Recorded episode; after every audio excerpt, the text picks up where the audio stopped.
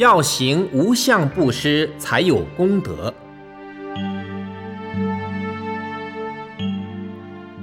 今天是台南无相功德会的居士们朝礼文殊师利菩萨的日子。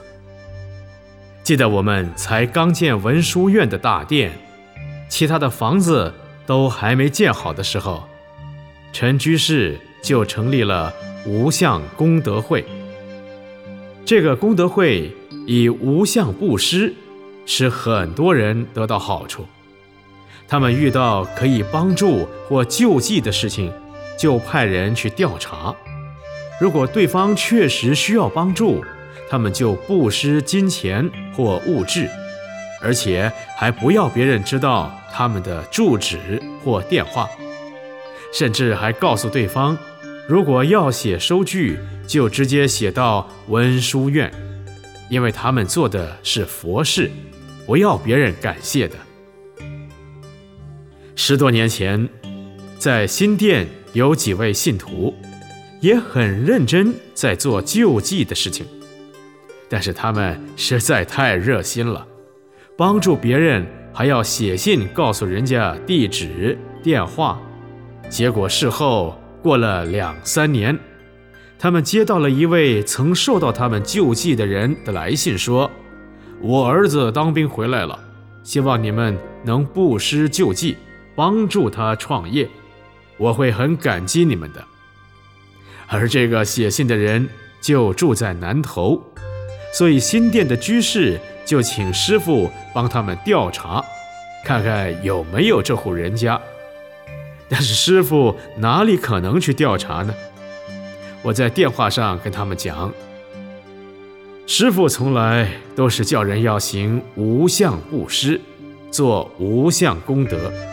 谁叫你们去做有相布施的事？你们把地址、电话留给他，现在他又写信来要求你们救济，这跟师傅有什么关系？这几个信徒被师傅这么一训，好像醒过来了。过了半个月，他们就来文殊院跟师傅谈起他们拜访那户人家的结果，发现。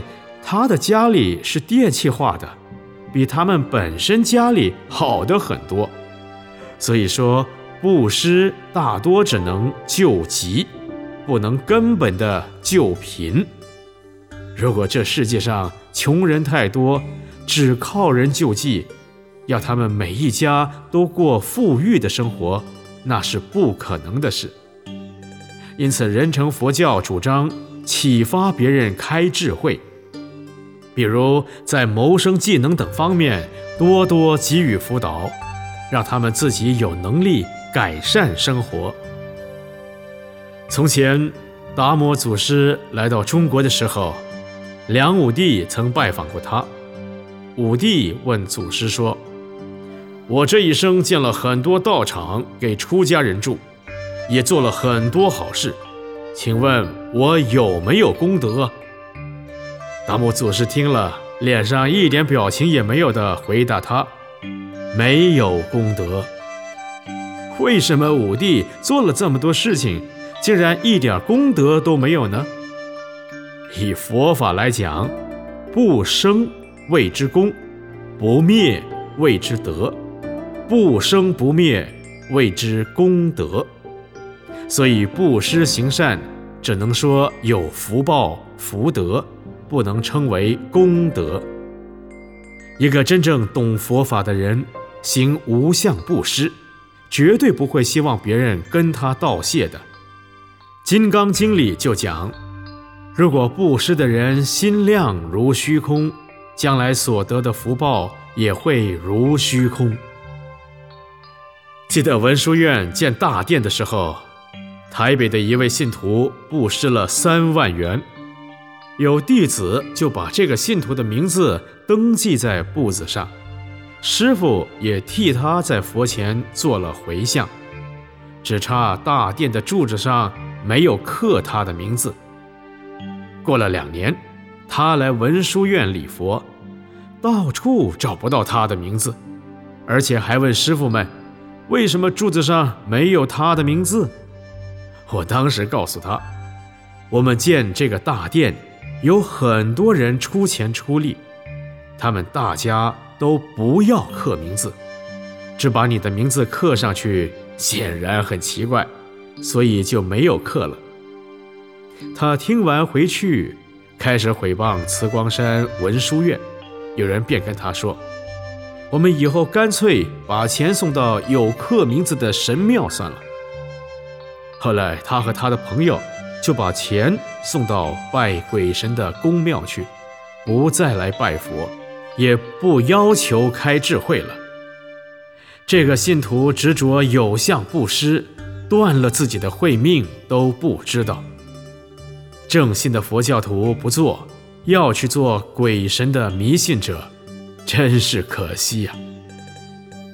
有相布施，又叫做。观赏诗，就像把果树种到盆子里当盆景一样，一年只长两三个果子，供人观赏赞叹，不是真的可以拿来吃的。这种布施不但没有功德，其福报也很小。因此，学佛修行最要紧的要懂佛法。师傅在屏东弘法的时候，有居士问：“请问师傅，佛教最高的法门是什么？”我就告诉他是舍法，不但现在要舍，过去未来也要舍，心里的烦恼要舍，乃至所有的东西都要舍，甚至将来做菩萨成佛，佛也要舍。连最高的佛都要舍了，才是真正的佛法。所以，希望各位无相功德会的菩萨们，要记得常修无相功德法，内心时常保持不生不灭、非有非空的功德相，所做的一切事情，才可以称为行菩萨道。师傅在这里祝大家。早日成就无相功德菩萨。